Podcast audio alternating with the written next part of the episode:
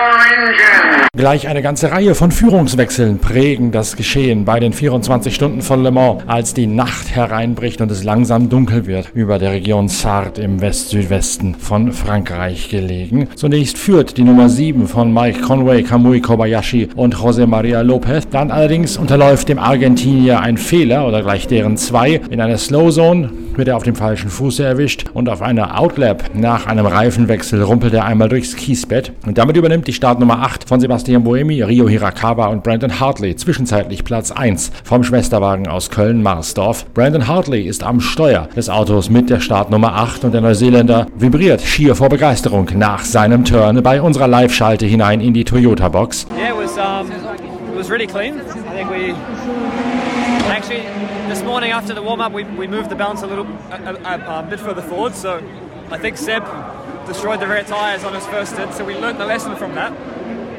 And um, I think we have a, a, fast race car, but we're definitely managing the, the, the rears at the moment just because we have so much front end. So we, we hope that it's going to come to us in the night. Hopefully, when the track temp goes down, it will stabilise a bit. So we're, we're hoping that we've set the car up to be quick at the end. But it was quite quite edgy out there for me, but very quick. And yeah, managed to take advantage and uh, jump ahead of Jose. A little, small amount of luck in the slow zone, and I think Jose went off on the in lap, so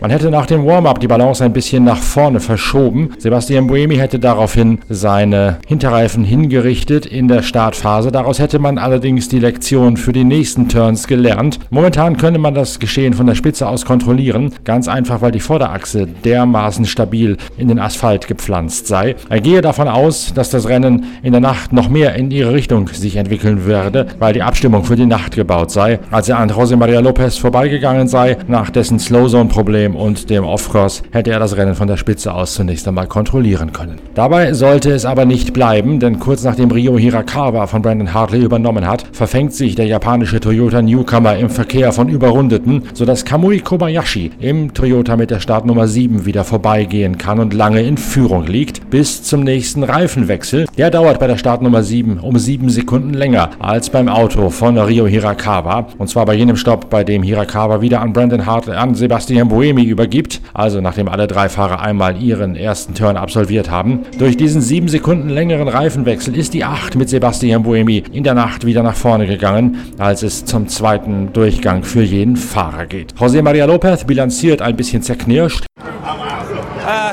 yeah, yeah, a bit uh, yeah, disappointed to have lost the lead, but yeah, it's a long race. Um, it was hard, especially after second 13. I, I really couldn't really find the, the rhythm with the traffic. So Brendo managed to catch up a little bit, and then we lost uh, um, a lot on the slow zone in the last one. Uh, and then when we did the pit stop, and he went uh, again, he was in front of me. So from then we, we were similar, but yeah.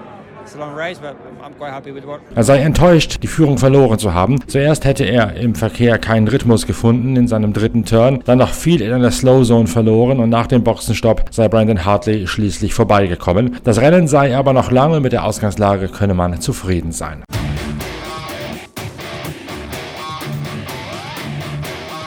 In der GTE Pro Kategorie verliert der, die Corvette mit der Startnummer 64 rund um Nick Tandy bei Einbruch der Dunkelheit 25 Sekunden. Das Bremspedal ist durchgefallen, kam nicht wieder hoch vom Bodenblech, sodass das Auto reingeschoben werden musste und die Pratt Miller Mannschaft aus Michigan einen Bremswechsel vorne vollzogen hat. Das Ganze dauert 25 Sekunden und Nick Tandy, der da gerade nicht auf Platz 1 lag, ist deswegen an den Schwanz des GTE Pro Feldes zurückgefallen. Um die Führung in der GTE Pro balgen sich Alexander Sims und Lauren Lorenz Fantor. Der Porsche wird bei Einbruch der Dunkelheit scheinbar etwas schneller. Das Temp kann das Tempo der Corvette jetzt besser mitgehen. Und mehrfach fliegen die Positionen zwischen Fantor und Alexander Sims hin und her. Als es in die Nacht hineingeht, deutet sich an, dass es einen Kampf mit offenem Visier geben wird zwischen der schnellsten Corvette und vor allem der zuverlässigsten Corvette und dem schnelleren der beiden Porsche mit jetzt Laurenz Fantor am Steuer. Thomas Laudenbach, der Porsche Motorsportchef, bilanziert. Ja, also ich würde mal sagen, ich freue mich tierisch drüber. Wir fahren endlich Rennen. Nach all dem, was im Vorfeld war. Wir sind jetzt fünf Stunden drin äh, und was schön ist, es, es ist, glaube ich, ein schöner Kampf zwischen den drei Herstellern in der, in der, in der GTE Pro und äh, für mich ist jetzt noch alles offen. Alle noch nah beieinander. Wir sehen auch ein bisschen, der eine ist mal stärker, der andere ist mal stärker. Also insofern für mich ein schönes Rennen. Ähm, passt erstmal. Ja, Frederik also, Markowiecki ist früher reingekommen als geplant, direkt nach seinem ersten Turn. Ja, das war nur, wir hatten oder er hat uns gemeldet Vibrationen. Äh, wir sind davon ausgegangen, es kommt von den Reifen. Und äh, deswegen haben wir ihn reingeholt, haben dann, was eigentlich nicht geplant war, in den, den Reifen nicht in Doppelstint gefahren. Und dann haben wir aber, um die, um die Reifen zur Ordnung zu lassen, haben wir auch den Fahrer gewechselt. Also das war einfach nur, weil wir hatten Vibrationen und am Anfang von dem 24-Stunden-Rennen riskierst du nichts und deswegen haben wir es gewechselt. War keine große Sache, es war danach weg, also insofern alles okay. Du hast gesagt, ihr habt gedacht, es kommt von den Reifen. Klingt ah, so, als käme ja, es woanders her. Nein, nein, es, es, kam von den Reifen. Also nein, zu dem Zeitpunkt dachten wir, sind wir davon ausgegangen, es kam von den Reifen. Wir konnten es aber nicht sicher sagen. Wir haben es gehofft und als wir dann die Reifen gewechselt haben, die Räder, dann war es weg. Insofern alles okay. Er bleibt jetzt auf Sequence, also fährt deswegen in einen anderen Boxenstopp-Intervall für, für den Rest des Rennens. Ja, ich muss jetzt ganz ehrlich zugeben, ich war jetzt die ganze Zeit in Gesprächen, deswegen weiß ich gar nicht, was an der Box passiert ist, aber davon gehe ich jetzt mal aus. Ja. Also momentan läuft es nach Plan. Ähm, wir hatten mit der 92 einmal ein Thema, wo wir eine Antenne justieren mussten. Ähm, da sind wir ein bisschen zurückgefallen.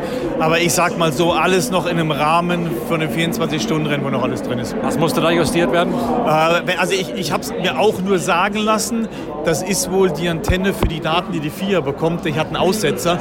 Und offensichtlich, das ist was natürlich, was funktionieren muss. Und zum Glück konnte man es wohl relativ schnell fixen. Ganz ehrlich, ich weiß es nicht ganz genau. Ich glaube, man hat nur einen Stecker runter und wieder drauf. Äh, hat uns aber ein paar Sekunden gekostet. Die Corvette ist momentan um ein Tickchen zu schnell. Ja, ich würde mal sagen, sie ist ein Tick schneller. Das würde ich auch so einschätzen. Ähm, also wenn man frei fährt, sieht man, äh, ja, also sicherlich ein paar Zehntel stärker. Genau getraue ich mich nicht zu sagen ja, jetzt schauen wir es mal. Auf der anderen Seite jetzt wieder über eine BOP zu schimpfen, das möchte ich nicht, das wäre falsch. Aber sag mal, reine Pace-Einschätzung, das muss auch ja gar nichts mit einer BOP zu tun haben. Ich würde sagen, momentan sind die tendenziell etwas stärker als wir.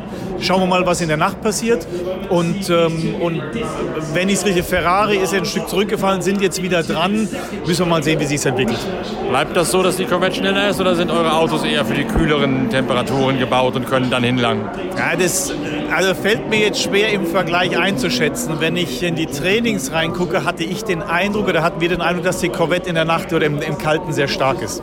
Also würde ich jetzt mal mit aller Vorsicht erwarten, dass sie im Vergleich nicht schwächer wird, vielleicht sogar stärker.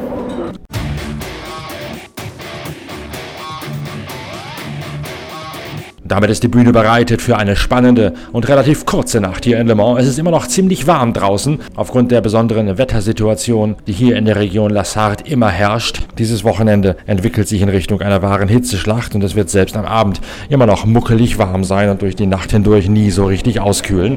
Woran das liegt? Le Mans ist ziemlich genau an einer Wettergrenze innerhalb von Frankreichs angesiedelt. Die kalte Luft von der Bretagne, die kalte Atlantikluft, zieht hinein ins Landesinnere und trifft dann ziemlich genau in der Region Le Mans auf die warme Luft, die vom Boden abgestrahlt wird, vom aufgeheizten Boden durch die Sonne. Deswegen können sich ja auch durchaus lokal mal Gewitterzellen herausbilden. Relativ überraschend, relativ kurzfristig. Fürs jetzige Wochenende ist allerdings nichts dergleichen angesagt. Der Boden hat sich in den vergangenen Wochen gut aufgeheizt.